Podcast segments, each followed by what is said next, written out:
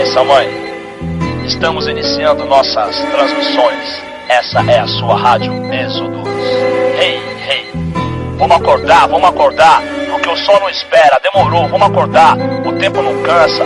Ontem à noite você pediu, você pediu uma oportunidade, mais uma chance. Como Deus é bom, né não, nego? Olha aí, mais um dia todo seu. Céu azul louco? Vamos acordar, vamos acordar. Agora vem com a sua cara. Só mais você nessa guerra. A preguiça é inimiga da vitória. O fraco não tem espaço e o covarde morre sem tentar. Não vou te enganar, o bagulho tá doido. Ninguém confia em ninguém, nem em você. E os inimigos vêm de graça. É a selva de pedra, eles magos humildes demais. Você é do tamanho do seu sonho. Faz o certo, faz a sua. Vamos acordar, vamos acordar. Cabeça erguida, olhar sincero. Tá com medo de quê? Nunca foi fácil. Junta os seus pedaços e desce pra arena. Mas lembre-se, aconteça o que aconteça, nada como um dia após o outro dia. Bom dia, boa tarde ou boa noite para você que está nos ouvindo. Eu sou Ana Raquel, esse é o Envolvecast e nós estamos vindo direto do curso de Ciências Sociais da UFRN. Oi, gente, eu sou a Milena. Oi, galera, eu sou o Mikael. Pessoal, o tema de hoje do Envolvecast vai ser a poesia slam. Mas vocês sabem como o slam surgiu, a origem dele e tal? Hum, eu não sei, eu quero saber quem é que vai me contar. Pois conte aí, viu? Ah, eu mesma, eu posso contar. Os campeonatos uhum. de poesia, eles foram criados em 1984, na cidade de Chicago, nos Estados Unidos, por um operário de construção civil e poeta chamado Mark Kelly Smith. Aí vocês sabem como essa palavra slam, ela, o que ela significa? Amigo, eu tenho uma ideia. Slam, será que é isso? É, de fato.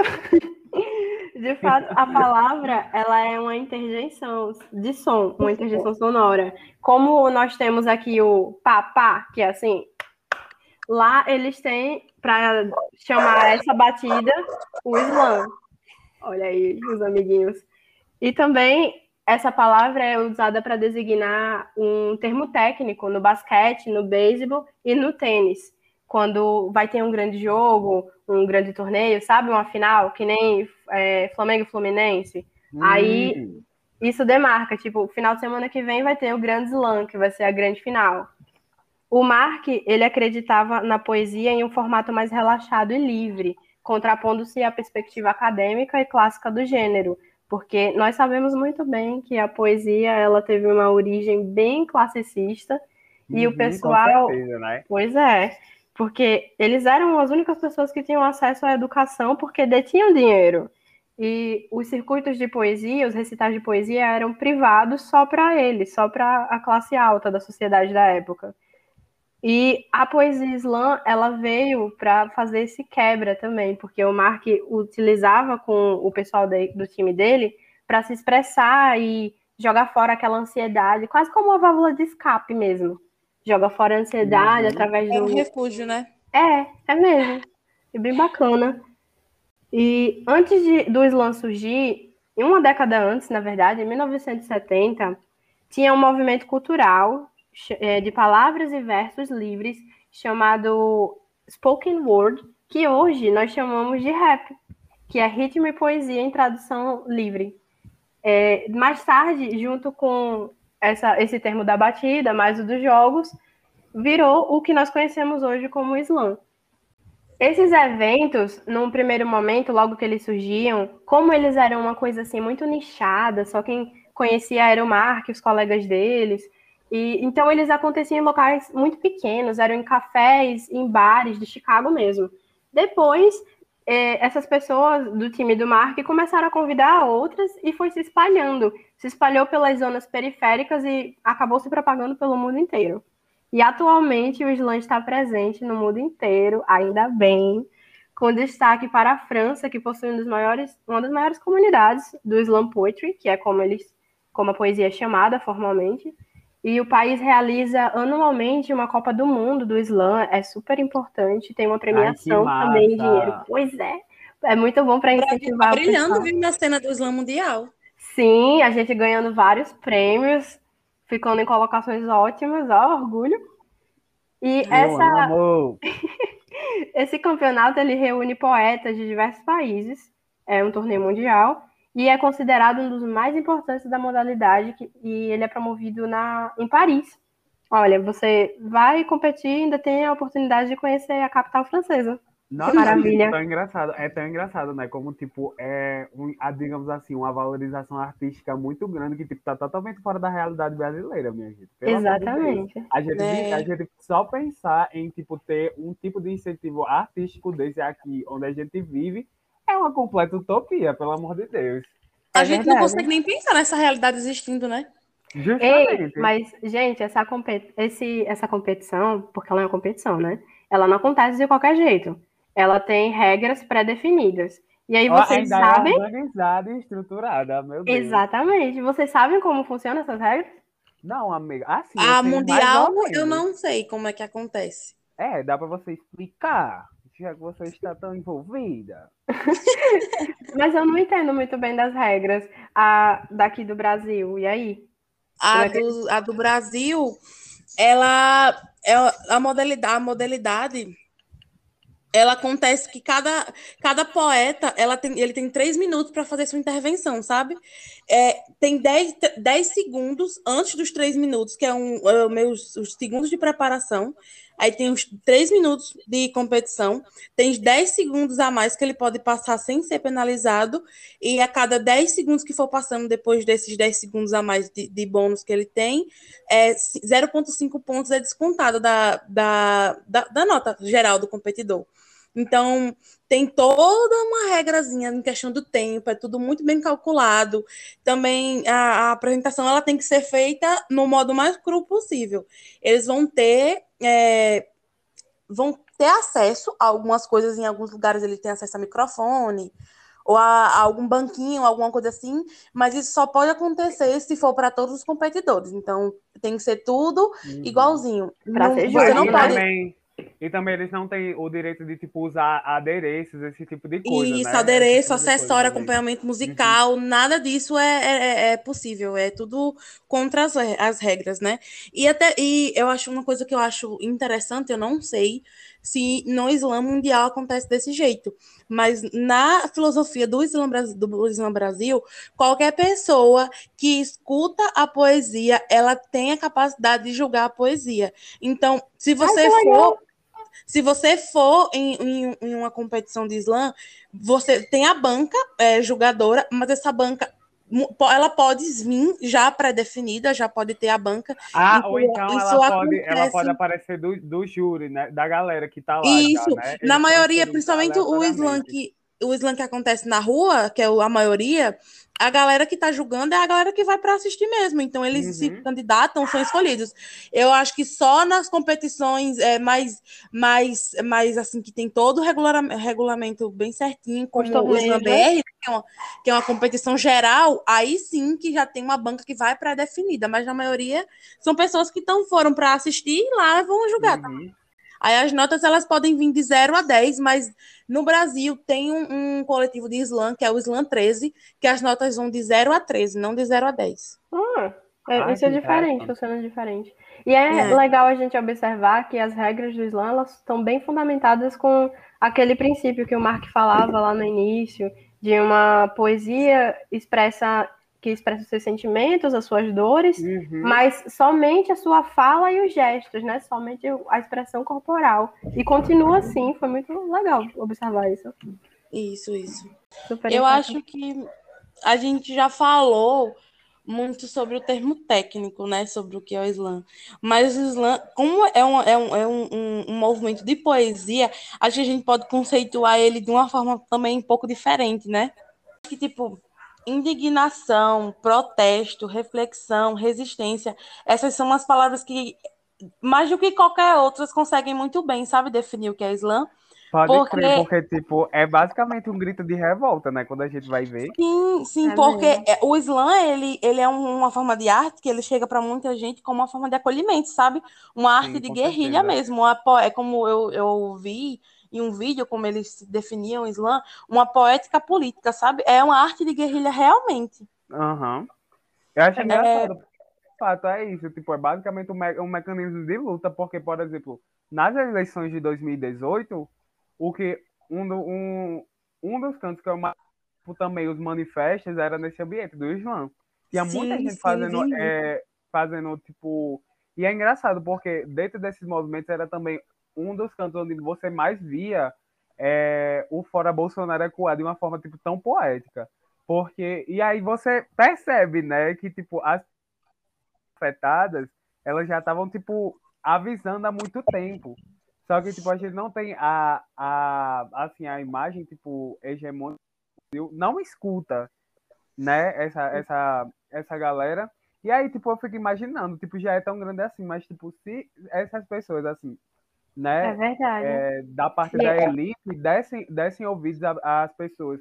Se os políticos, na verdade, dessem, tipo, é, ouvidos a esses tipos de manifestações, como a gente iria ter alterações significantes na, nas nossas na nossa estrutura, né? Tanto Exatamente, quanto... mas eles não querem né, dar ouvido para mexer numa estrutura que beneficia eles. Né? Ah, com certeza. Não tem como. Pacto, né? E é um movimento de guerrilha, como você falou, mas também de resistência, né? Porque tem uhum. muitos, muitos Nossa, poemas sim. sobre como você, como é importante resistir e com, também como houve uma superação através do conhecimento e do envolvimento no movimento poético do Islã. Eu acho a poesia da Sabrina Azevedo, aquela que ela fala sobre suicídio, como durante o Islã, quando ela estava se comprometendo com o Islã, que é. o Islã salvou a vida dela. Isso, isso. Eu acho é, é, sobre é, até essa parte citando essa parte de como o Islã ele vem como uma forma de acolhimento, né? Eu acho incrível é, a forma como o Islã ele de formas diferentes ele faz faz com que algumas as vozes eles elas ecoem vários gritos diferentes, porque você vai ver uma, uma mulher preta uma, que, que vai ela vai falar a sua arte é, pelas vivências dela aí você vai ver um, um, um, homossexual que ele vai chegar lá e ele vai contar suas, suas vivências. Então, ali é, é, é bem uma forma de refúgio para cada um gritar de uma forma diferente. Quando eu estava pesquisando é, sobre o Islã, eu conheci uma poeta que o nome dela é Arayan. E ela se intitulava como uma poeta de gaveta, porque por muito tempo ela escrevia e guardava. E ela ah. achava que achava que ela nunca teria uma oportunidade e uma chance de passar aquilo para frente. Quando ela conheceu o Islã, ela viu que não era assim, que ela não, tinha assim, uma oportunidade, um espaço e além, o principal de tudo, que ela tinha gente para escutar, ainda mais para se identificar com as vivências que ela tinha, né? É, é o compartilhamento de experiências, né, que a gente se encontra nas nossas dores e nas nossas vivências de luta e tudo mais. Pois é, é dororidade, né? É. E o poema da, da Sabrina Azevedo, que eu tinha falado antes, é Pensei em tirar a minha vida, mas a poesia foi a minha salvação. Aí fica aqui o registro para quem quiser pesquisar depois aí de casa, que estiver ouvindo a gente. E além dessas poetas, quais são as outras que tem mais que vocês conhecem? Gente, falando nisso. Outras, outros e outras, né? Também. Pois é, falando nisso, eu acho engraçado, né? Porque o nosso teminha central era o quê? Os Islã da nossa queridíssima Gabs, né? Não? Isso! Maravilhosa. Eu, justamente. A lenda tem toda uma história e tudo mais. E a gente veio, tipo, falando tanto do Islã, mas a gente não veio, tipo, falando da, da, da própria, né? Coisa feia, aqueles, né? Mas eu vou falar aqui. Tem que Vamos falar dos autores. É, porque, tipo, se é, ela é o tema central da gente, a gente tem que falar da história dela, né? Que ela não é só aquele lapso de momento. É mesmo, então, eu não conheço muito a história da Gabs. Conhece não? Ah, porque não. eu vou contar agora, minha filha. Ai, me conte. Não se aveste, não, vou contar agora. Gabs, ela é uma moradora, uma moradora do do RJ, diga aí, segundo ela, ela é cria, ela é cria. Ela 1040 graus. E ela é do bairro do Irajá. E esse bairro é muito humilde. Mas e esse bairro, segundo ela, né, é um bairro tipo de uma vivência muito humilde. E tipo, é engraçado porque ela veio de uma família muito artística, né? E eles incentivaram muito a carreira dela como indo para de, pra, dessa carreira artística. De seguir a carreira artística, né? Justamente. Ah, obrigado, viu? Mas enfim. É, e aí eles incentivaram, tipo, muito ela a seguir essa carreira, então ela acabou, tipo, não sei, já estava engatada, né? Fazendo teatro e fazendo balé. E aí, tipo, a partir disso, ela começou a, tipo, pegar, ela foi, é, começou a ser atriz mirim global, dá para vocês Dava Menina, que chique. A menina desde pequena atriz global. E aí ela fez, tipo, nossa, ela fez até filme com a Xuxa e tudo mais. Pra ah, verem, que né? tudo! A potência. E ela, ela foi engatando nessa carreira, só que, tipo, ela falou que ela vivia meio como se fosse uma, uma, uma vida dupla. Porque. Hum. Por quê? Ela... É porque é assim, amigo, vou explicar pra você. Porque, tipo assim, ela meio que tinha, justamente como eu falei, ela era do bairro do Irajá. Sim. E segundo ela, né, a quebrada dela, ninguém lá do Projac conhecia. Ninguém ah. lá do ah. Projac conhecia. Então, tipo, ela vivia no, numa, pro Projac, né, que era toda aquele, aquela estrutura luxuosa é. e tudo mais. E, tipo, quando ela voltava para casa, ela voltava, tipo, pra quebrada, pra quebrada dela, entendeu? Ela e, tipo, contemplava tipo... os dois mundos, né? A nossa divisão social aqui no Brasil, que é bem visível, ela ah, tinha acesso. Justamente. Justamente. Tanto que, tipo, pra você ver, é literalmente uma divisão mesmo, porque quando ela falava, tipo, ela chegava lá, ela falava que, tipo, ela não tinha, é, ela não, parece que não reconhecia a vivência, a vivência dela. Porque, inclusive, quando ela dizia que quando perguntavam onde ela morava, eles nem sabiam onde era. Ah, meu sabe? Deus. Tipo, não meu conhecem. Deus do céu. É, eles e... não conhecem a, a própria região da cidade deles porque eles não frequentam, né? As zonas periféricas. Justamente, é por isso, né? Elite, a elite ah. fazer o quê? Elite dominante. Apagando. Ah, sim, gente. Aí, tipo, nesse sentido, né? Nessa parte aqui, nesse sentido, dois mundos, ela meio que pegou um desgostozinho, digamos assim, sabe? Por, por essa vida de atriz global. Além de que também ela, tipo, começou a formar um pensamento crítico e perceber que quando ela ia fazer essas, essas é, novelas e tudo mais, essa participação no, no Projac, ela via que, tipo, na maioria das vezes ela era a única menina negra. Ai, isso acontece, infelizmente, na maioria dos espaços. Nós ainda não temos uma contemplativa de representação suficiente, mas vamos chegar lá. É, e, amigo, é. me diz uma coisa, ela não voltou a atuar mais, não, depois disso? A amiga, ela voltou sim, ela voltou a fazer, já que ela voltou depois do slam, que eu ia até falar agora, mas já antecipando, depois daquele slam famoso, ela disse justamente que abriu muitas portas, tipo, para ela, e ela voltou a fazer Jaqueline em Malhação. Inclusive, esse papel foi muito importante, oh. porque ela interpretava essa menina e ela disse que gostou muito. É, e essa menina, ela namorava um reacionário, que ele não entendia justamente essas vivências dela como mulher e como, como negra, né? É. E, aí a gente, e aí a gente podia ver, tipo, teve até a cena que ela falou, ah, você não entende, tipo, que quando a polícia me para, alguma coisa assim, sabe? E ele falava, não, isso não existe, isso tá na sua cabeça, isso não existe de verdade. Ah, meu Deus. E, tipo, era justamente o reacionário, que era um, um menino branco, né, de classe média e tudo mais. Padrão.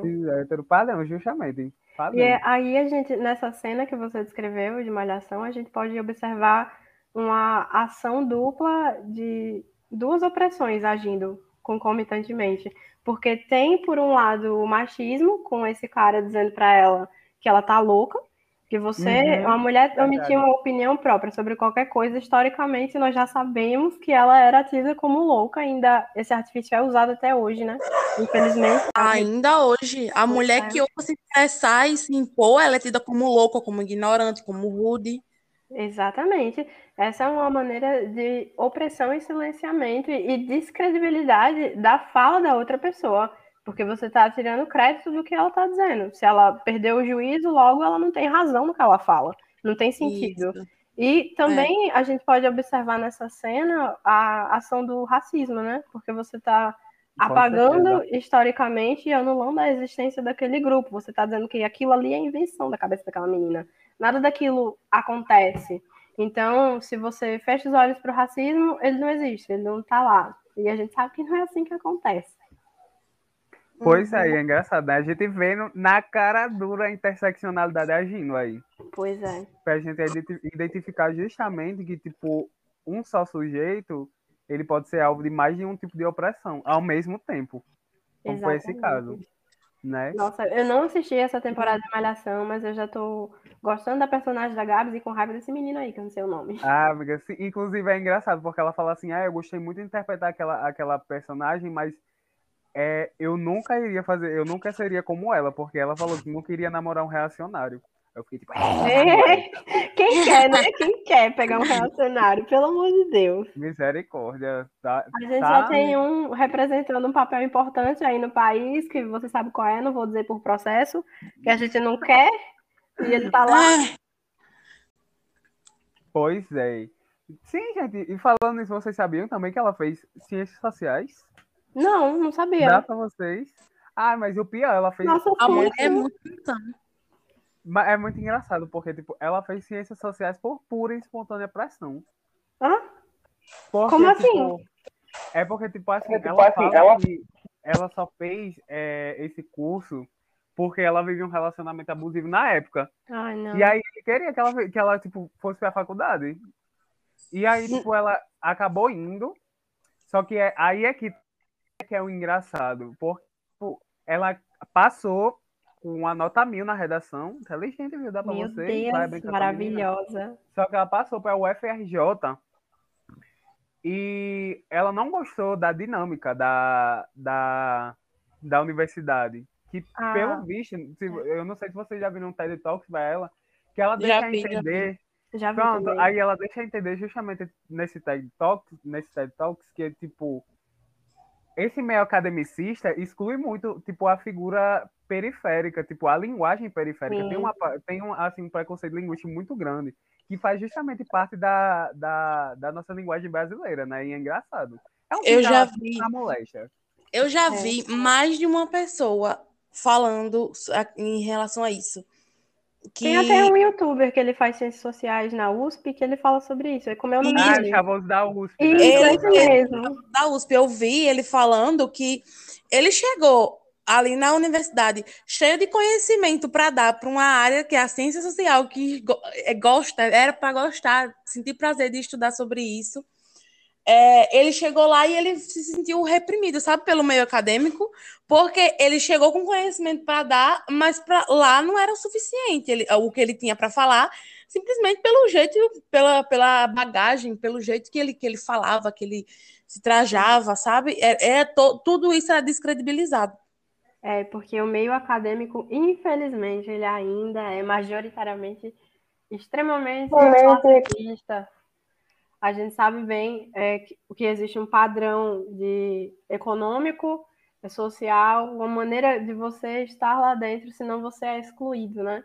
E, é, infelizmente, esse curso ele fala também que nas universidades, nas principais e maiores universidades que a gente tem aqui no país, que é a USP e a UFRJ, elas, infelizmente, ainda têm uma grade é, muito voltada para os autores clássicos, excluindo os autores contemporâneos, falando muito pouco deles. Perdão, gente. E essa contribuição que ele tinha para dar para o curso de Ciências Sociais é, era extremamente importante. Ele ainda pode fazer isso fora do curso, né? Que infelizmente não dá mais, que ele já está se formando. Porque É. as áreas que, de- que a gente estuda, elas iam ser completamente contempladas por, essa, por esse estudo e avançar muito mais o conhecimento que a gente tem. Só que o preconceito fica barrando a gente de desenvolver conhecimento. É, Hum, eu acho existe. engraçado porque, tipo, nessa questão academicista, eu acho que, tipo, eles esquecem muito menos da questão da, da antropologia em si e acabam surgindo, tipo, e mostrando, tipo, um ser humano universal, sabe? É, e da sociologia, né, também. Justo. Que, tipo, dessa questão que é um, um, um epistemicídio muito grande. É, é mesmo. como você torna justamente esse homem branco europeu, é, filósofo sociólogo, como fonte de todo conhecimento. A colonialidade chegando aí, né? Batendo É. na porta. Mais é uma um vez. ocidentalismo, uma colonialidade muito grande. E tipo, importante, é, é né, engraçado colonialismo. porque isso lhe impede muito de você é, desdobrar e tipo conhecer de fato é, de uma forma plural assim, não uma totalidade, mas uma, uma maioridade assim do mundo que você está inserido, porque você achar que tipo é, as, as, su- a- o- os conhecimentos estão todos resumidos, tipo, apesar de, ser, de serem totalmente essenciais, mas se você achar que, tipo, os seus conhecimentos estão, podem ser resumidos, sei lá, na, na, em questão da escola de Frankfurt, é, de Max Weber, é, Emile Durkheim, de, sei lá, o príncipe, digamos assim, no âmbito de ciência política. Tipo, gente, Uhum. tem, outras, tem, outros, tem outros caminhos que precisam ser abordados. E Exatamente. outras linguagens também e eu acho que eles é, se filtram muito nessas questões de tipo é, justamente academicista. Porque é, o que importa é a questão do, do, do repassar do conhecimento. E eles focam Sim. muito nesse meio academicista e, tipo, justamente acontece casos como a da Gabs, né? Retomando aí, aproveitando para retomar o que eu tava falando. é, justamente desse caso da Gabs, que ela, tipo, ela era, tipo, meio que feita de chacota, segundo ela, porque ela falava qual é, tá ligado, é, cria. É, sim. E, tipo, eles esquecem totalmente a questão de repassar o conhecimento. Por isso também que nos trabalhos aqui eu já faço de uma maneira descontraída. Porque assim, é. o que eu vou me centrar e eu vou me focar é no repassar do conhecimento para o outro, para o meu professor e para é, E a informação que você está né? passando é certa, né? É isso que deveria ser importante. Justamente. Exatamente. Justamente. E essa Nossa, é a gente, a gente falou. E é, é completamente incoerente com a proposta do curso de Ciências Sociais, porque se você vai ficar é, valorizando um único núcleo social e ignorando todos os outros, como você vai adquirir e aumentar e explanar esse conhecimento futuro para as outras pessoas? Não vai. A geração de conhecimento ela vai acabar se mantendo em um mesmo núcleo, produzida pelas mesmas pessoas, sobre as mesmas pessoas. Então uhum. a gente não vai ter um, um, aumento nenhum, não vai ter nada mais. É, esse conhecimento, tipo, basicamente não passa para frente. Ele não evolui, ele fica na mesma. Isso mesmo. Mas a gente voltando para Gabs, eu acho muito bonito ver a apresentação dela. Uma pena que ela tenha parado um pouquinho mais com o Islã. Uhum. E eu acho que para o pessoal entender mesmo a importância e a potência dessa mulher, a gente tem que colocar um pouquinho dela, né? Pra eles ah, ouvirem. eu também acho. Vamos botar pra galera ouvir. É a Gabs. Que eu não aguento mais! Será que um dia tem paz ou será sempre mais um jazz? No cais Sinto horror do valongo, quilombo do é o combo do meu horror, mas você não me parou. Uns mortos na matéria, mas vivo na memória. Eu canto aqui é pra lembrar essas histórias. Em meio ao caos, nós vai encontrar a glória. Em meio a tanta luta, nós vai chegar na vitória. É que eu tenho a minha raiz, minha base para ser feliz. Eu invado, eu não me encaixo. E você ainda se acha muito macho. mas nunca viu rastro de cobra nem couro de lobisomem. Se correr, o bicho pega. Se ficar, o bicho come. O que eu passei na vida, vocês não sabem como é. Pra viver na minha pele, neguinho, tem que ser muito, mas muito mulher. Uma coisa, lenda faz assim, viu? Sim, palmas. É, eu, eu acho que aproveitando esse, esse, esse gancho, essa, essa potência que a Gabs tem, o, o Slam Resistência que a gente citou, ele tem um, um lema, que é o Seja Mídia, que é esse trata sobre passar a informação comunicar, informar e soltar a voz. E eu acho que o slam é bem isso, sabe? É falar. Porque essas pessoas que estão ali falando as suas poesias, elas já foram tão silenciadas, já foram caladas tantas vezes, hum. que agora mais do que nunca elas sentem a necessidade de proclamar, sabe? E é. Gabs, eu sinto muito isso. Ela fala com uma empolgação, ela, ela grita, você sente uhum. que tá saindo da alma dela aquilo que ela tá falando. É... é porque justamente é uma questão de revolta, como a gente já falou, né, no coisa só que, tipo, como juntando, né, o que a gente tava falando antes, isso daqui não é só, tipo, mais um, um grito de revolta. Isso aqui, tipo, é um grito de, óbvio, de, de um pronunciamento político também, né? Mas também é uma questão que eu considero um chamamento, né, para você prestar atenção nas dores dessas pessoas que estão sendo ignoradas há muito tempo. E é claro que a poesia ela vai acabar saindo mais emocionada, mais expressiva, hora mais raivosa, porque são emoções guardadas a vida inteira do, da pessoa, do indivíduo. Então é, chega um momento cada... que você explode e conta tudo de uma vez, por isso que tem tanta potência nas apresentações. Isso. Sim. Em cada, em cada estrofe e verso né, da, das poesias, elas tratam de, de temas muito recorrentes na, na, na sociedade contemporânea, né? Que eles, é você vai ver falando sobre você e aquilo vai, vai causar, vai trazer visibilidade para pautas negras, para pautas feministas. Sim, amiga, pode crer. Eu vejo isso.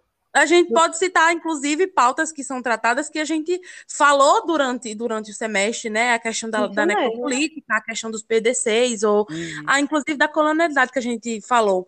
E esses pontos, eles, eles fazem com que os poetas ele, eles ecoem, sabe, o seu inconformismo através de arte, porque o slam ele se torna uma, ferra uma ferramenta que ela impulsiona, né, o, o empoderamento individual. Por isso que muitas Exatamente. vezes você vai você vai ver grito, você vai ver raiva. É tipo uma superação de barreira, sabe? É uma uhum. organização política é, coletiva para passar para frente.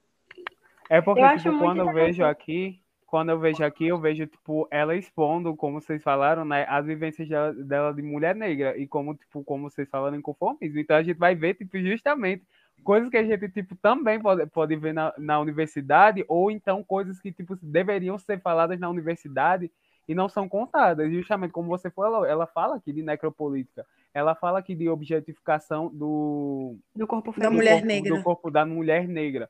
Ela Sim. fala aqui de, de, um epistemicídio, ela fala aqui de, de, de como o apagamento o social também.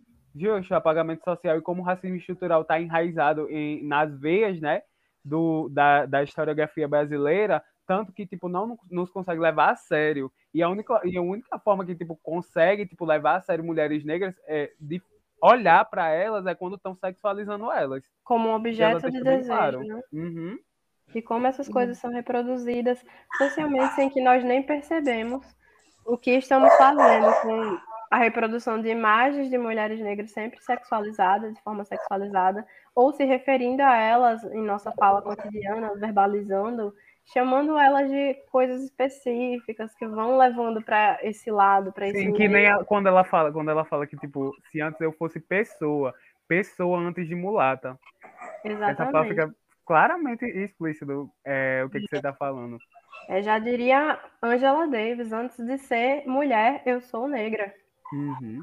Porque para você ser considerada uma pessoa, tendo nascido numa minoria assim, tá um caminho muito aquém, distante.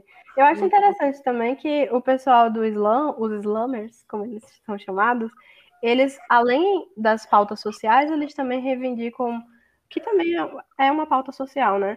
Eles reivindicam a importância da educação, que é fundamental o papel da escola na disseminação dos slams, porque por meio dele os alunos expressam os seus modos de existir, suas reivindicações como a cultura jovem, popular, negra, pobre, os moradores de periferia também, que bem é bem diferente do da cultura oficial, canônica, branca e de classe média que a gente vê reproduzido no, no meio literário acadêmico, né? E ao recriarem essa cultura oficialmente escolar letrada, esses alunos acabam se tornando agentes de letramento de resistência. E os slams, dessa maneira, eles são os seus porta-vozes, é o caminho que eles encontram, o meio que eles encontram, pelos quais demonstram sua revolta, sua identidade e sua resistência, como a gente vem falando uhum. aqui.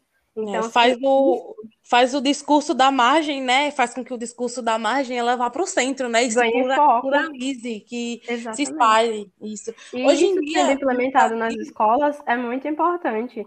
E além de, dessa reivindicação da implementação da, do ensino do Islã nas escolas, como o reconhecimento de uma forma de poesia, que não é reconhecido formalmente como uma forma de poesia por ser marginalizada, assim como a gente observa em outros movimentos, como o samba já foi, o funk ainda é. E eles também querem ser considerados escritores como quaisquer outros autores nacionais.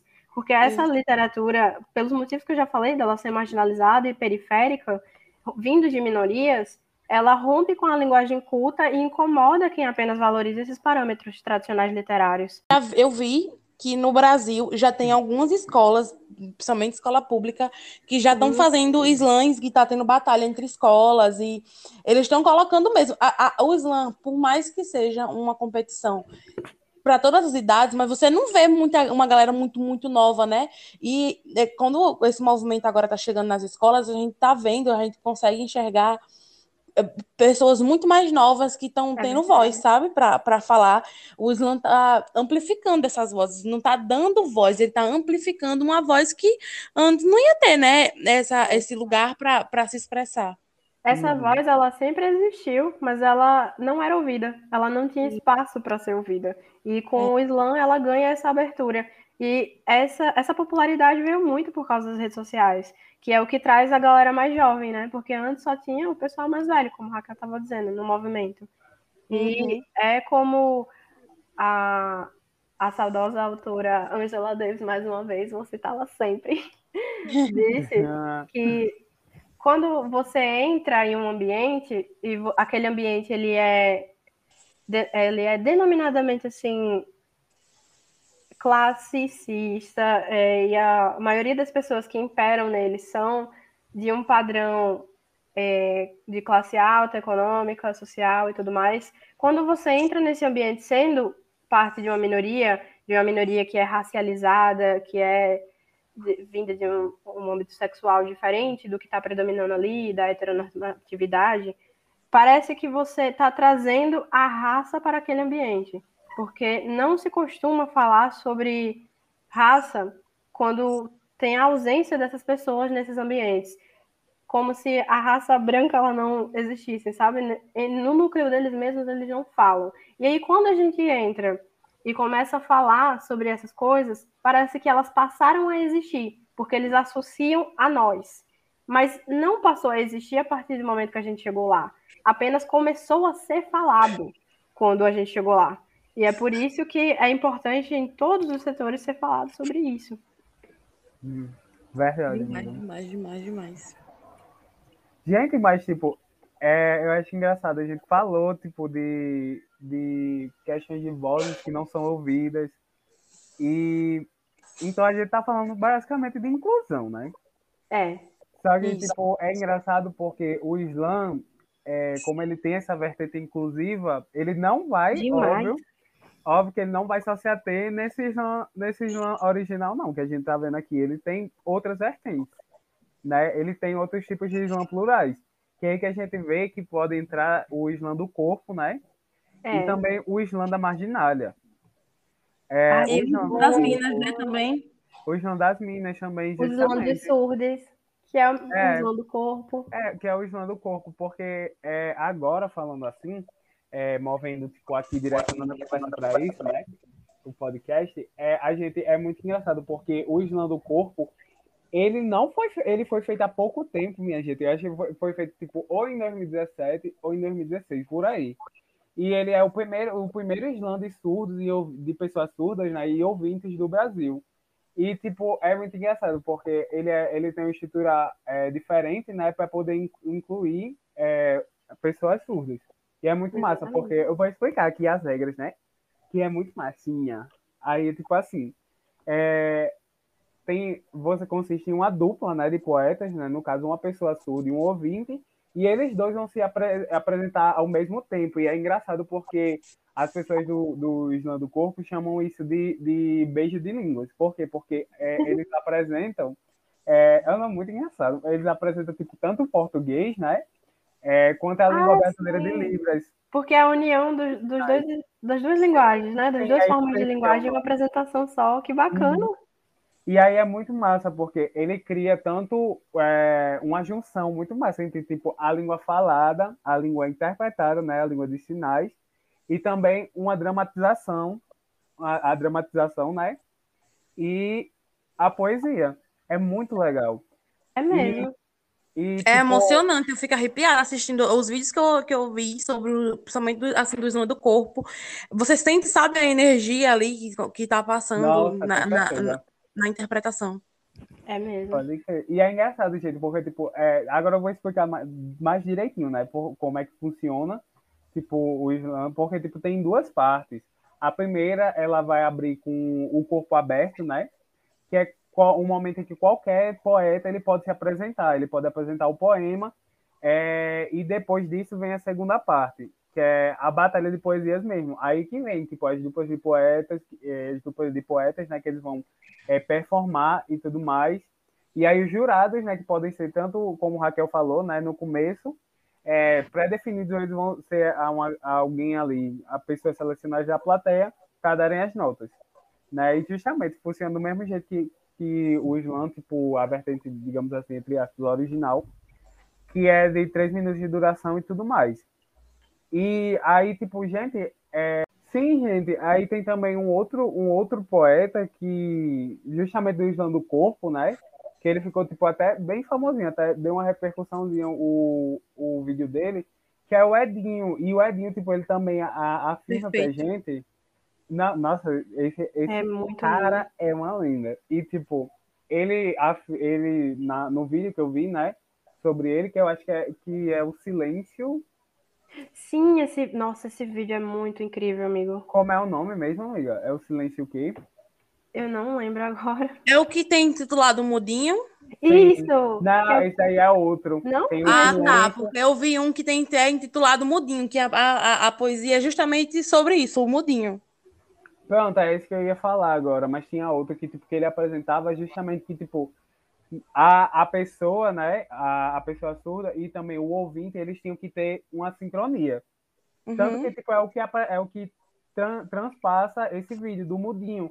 Que, tipo, todas as vezes que ele vai, perfo- que ele vai performar e tudo mais, e ao mesmo tempo que ele tá fazendo lá a, a linguagem de sinais, é, o ouvinte também, ele tá ali, tipo, na mesma sintonia, tipo, repassando lá pela língua, pela língua portuguesa, tudo que ele tá, tudo que ele tá querendo dizer na língua de sinais. E aí, tipo, é muito engraçado porque justamente para você ver, o Islã, ele nunca perde a sua essência, porque nesse vídeo do Mudinho, nessa, nessa poesia, é, Edinho, ele fala justamente como as pessoas, tipo, só diminuem diminuem, diminuem ele, no caso, e reduzem ele à simples figura do Mudinho. É Ele não é ninguém, ele não é uma pessoa, ele não é, tipo, nada, ele é só um Mudinho. E aí ele fala, no, com, ele fala, é, ele vai perpassando essa poesia, tipo, as pessoas falando, tipo, sempre que se direcionavam a ele, se direcionavam como um mudinho. Só que ele apresenta que ele não é mais um, que ele é não, não é só um mudinho, um mudinho, ele é um homem negro, que tem uma família, tem uma filha e tudo mais. Então ele já Ele ele, é uma se pessoa. humaniza. É, ele se, Ele huma- traz se a humaniza. humanização. Ele se humaniza ao, ao decorrer da- dessa poesia que vai contra essa pessoa. Aí no final é engraçado que aí vem tipo toda a essência né, do Islã, que ele que vem a revolta, que ele fala, que ele fala assim: "Mudinho, meu nome é Dinho". Pau! Aí tipo é muito engraçado, Explode a plateia. e literalmente Tem uma potência, viu? É demais. Porque os dois é, eles eles agem com sinergia, é muito engraçado quando ele bate assim no, E no- sincronizado, né? Eu acho muito interessante isso. É muito bonito de ver. Nossa, é muito legal. Ah, galera, galera aí que tá escutando, pelo amor de Deus, botem lá. Edinho, entre aspas, mudinho. Vocês não Islã no corpo, gente. Islã Eu fico impressionada porque parece que o intérprete e o próprio Edinho, eles estão assim, conectados, assim, uma mente está conectada na outra, Parece parece, uma pessoa só. uma pessoa só, realmente. Ficou parece. me lembrando aquele negócio do Avatar, sabe? Do filme? Que Sim, fica... né, que eles estão conectados. Sim, eles se conectam e a partir dali os movimentos são sincronizados porque a fala ela vai numa sincronia e o- os movimentos gestuais também de ambos, tanto do poeta como do intérprete, vai muito em conjunto, é muito combinado. E essa diversidade é uma característica bem marcante do, do Islã, né, da poetry Islã, onde as diferentes idades, crenças, orientações políticas e filosofias todas se reúnem em uma comunhão para ouvir e falar de poesia e das questões da vida. Pois Isso, é. isso. Pode crer. Gente, vocês sabiam que, tipo, além desse, desse Islã aí do corpo, a gente também tem outro, que é o Islã da marginália. Ah, muito bom. E esse é, é muito, muito legal pra gente ver. Mas primeiro, para eu falar dele, eu tenho que mostrar um dado. Que é tipo assim, segundo o UOL, né? Em 2020 foram 175 travestis e mulheres transexuais assassinadas. Meu Deus. A alta é de 41% em relação ao ano anterior, quando foi, no caso de 2019, né? Quando foram registrados 124 homicídios. E eu não Até quando, né? Pois é. E, tipo, além Ah, disso, sem falar da questão da do índice de suicídios de homens trans também. Que eu acho que ah, tem vezes que eles ficam bem de fora dessas pesquisas. Mas, gente, então, tipo, vendo esses, esses percebendo tipo, esses dados, esses tristes, tristes dados do, da nossa situação né, nacional e tudo mais, com a população trans, o Islã da Marginária, ele, ele tem justamente esse nome porque marginária vem de marginal, né, no caso. É, do povo, a de povos definição- marginalizados, né? Uhum. Aí a Isso. definição, eles, eles meio que, tipo, fizeram uma reconstrução, uma... Como é que ele fala mesmo a palavra? Uma Uma ressignificação. ressignificação do nome. Isso. E, tipo, porque o nome significa o quê? É, do dicionário, né? Periférico, limítrofe, fora da lei, delinquente. Então eles, eles ressignificaram esse nome para impor esse slam. E esse slam é a primeira, é a primeira competição de poesia falada, né, exclusiva para pessoas trans e não binárias. Então, tipo, é um local, é, não só é um local de é expor suas poesias e expor suas expressões, suas expressões. Óbvio que, tipo, esse é o, é o, é o lema, né, que eles impõem lá e tudo mais, até porque, né, isso salva muitas pessoas. Um refúgio é. artístico, como a gente falou. Mas também, ele, além disso, é um local de troca, de fortalecimento, de sexualidade também, óbvio, de afeto e também de resistência, pra, justamente para esses corpos, para esses corpos é, dissidentes. É, então, tipo, nesse meio é muito engraçado porque nesse, nesse slam a gente vê muito uma presença muito forte da, da interseccionalidade. Porque sempre é, nas poesias dele está presente é, os temas é, políticos, temas que abordam raça, temas que abordam classe, temas, temas que abordam gênero. Então, tipo, aqui a interseccionalidade está presente de um jeito muito forte, sabe? É verdade. E é interessante também que a gente tem que impor que é justamente, tipo, é, em função do nome, né? Porque é muito engraçado, porque ele é marginalizado até no próprio, é, no, na própria comunidade islã. Ah, sim. Você vê, você vê, você tem, é, você tem tipo vários vídeos de viralizados, né? Do Islã em sua forma tipo original e da, das vertentes até do Islã do corpo tem vídeos viralizados. Só que aí a gente nunca viu tipo um Islã da marginalha que é muito difícil achar um material sobre elas. Tem muito. pouquíssima coisa, você não acha matérias falando sobre. É bem difícil. Infelizmente pois é, é o pagamento da minoria dentro da minoria, né? Uhum. Isso. Então, tipo assim, gente, tipo, aqui a galera que tá escutando né, esse podcast, vão lá no Facebook, vão curtir lá o Islã da Marginália, dá aquela fortalecidazinha. Isso, quando Mas, vocês gente... forem nos eventos, filmem e postem também para mais pessoas terem acesso a esse conteúdo. Pois é, galera. No YouTube. Inclusive, tipo, eles têm também um, umas batalhas online. Então, se vocês quiserem estar tá indo, vão lá no Facebook, pelo amor de Vamos Deus. mesmo. Vamos contemplar nossas deusas e deuses do Islã. E deuses. E deuses. E deuses também.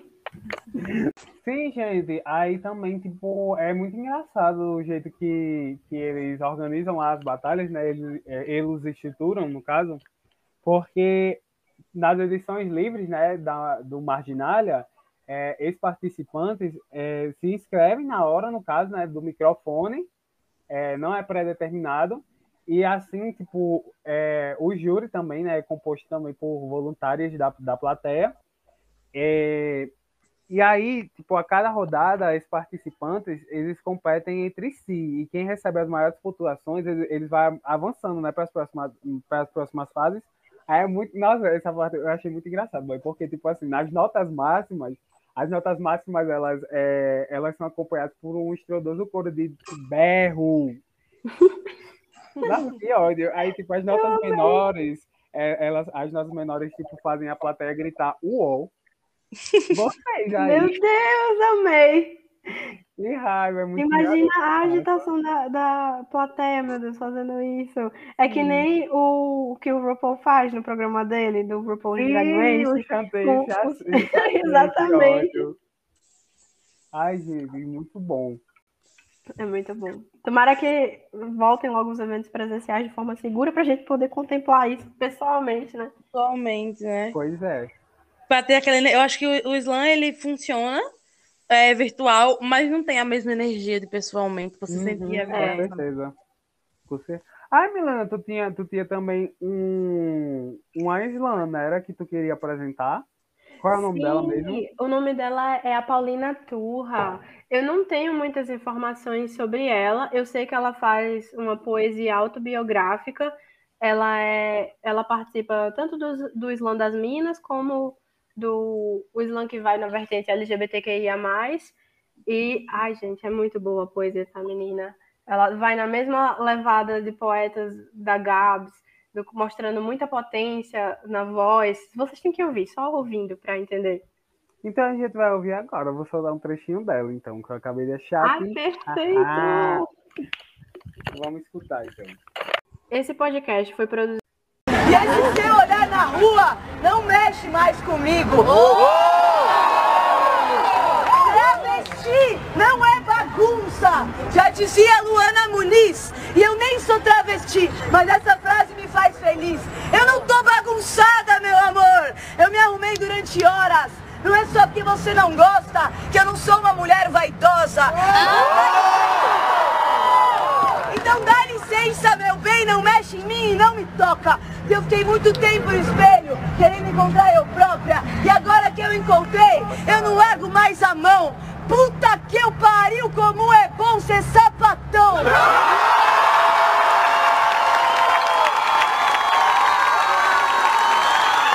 Maravilhosa, Paulina, sapatão caminhoneira.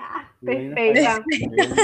Esse vídeo, é, vocês, o áudio que a gente acabou de ouvir, ele na verdade é um vídeo de uma apresentação que ela fez, eu acredito que em 2017 ou foi 2019, eu não me recordo agora a data certa, mas vocês podem encontrar, pesquisem, gente, para conferir os outros trabalhos da Paulina, que é muito bom. O nome é Mostrando Todas as Formas de Amar no Islã. E ela também é citada em um artigo que se chama no Cielo, vocês podem encontrar na, na plataforma Cielo Brasil. E o nome do artigo é Islã, Resistência, Poesia, Cidadania e Insurgência. Muito bom. Acompanha a lenda, gente, pelo amor muito de Deus. Bom. Ela é muito é. perfeita, muito perfeita.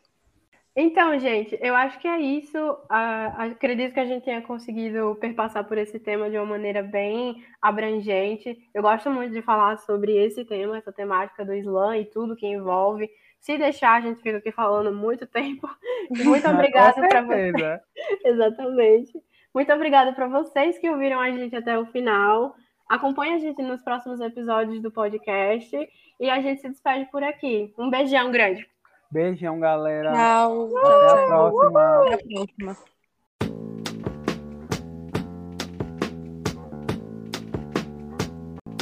dava da dar mole não, fio. O jogo é duro. Mas nós tá chegando como? Pega a visão, pega a visão. Esse podcast foi produzido, editado e roteirizado por estudantes de Ciências Sociais da UFRN. Duba, duba, duba, duba, duba,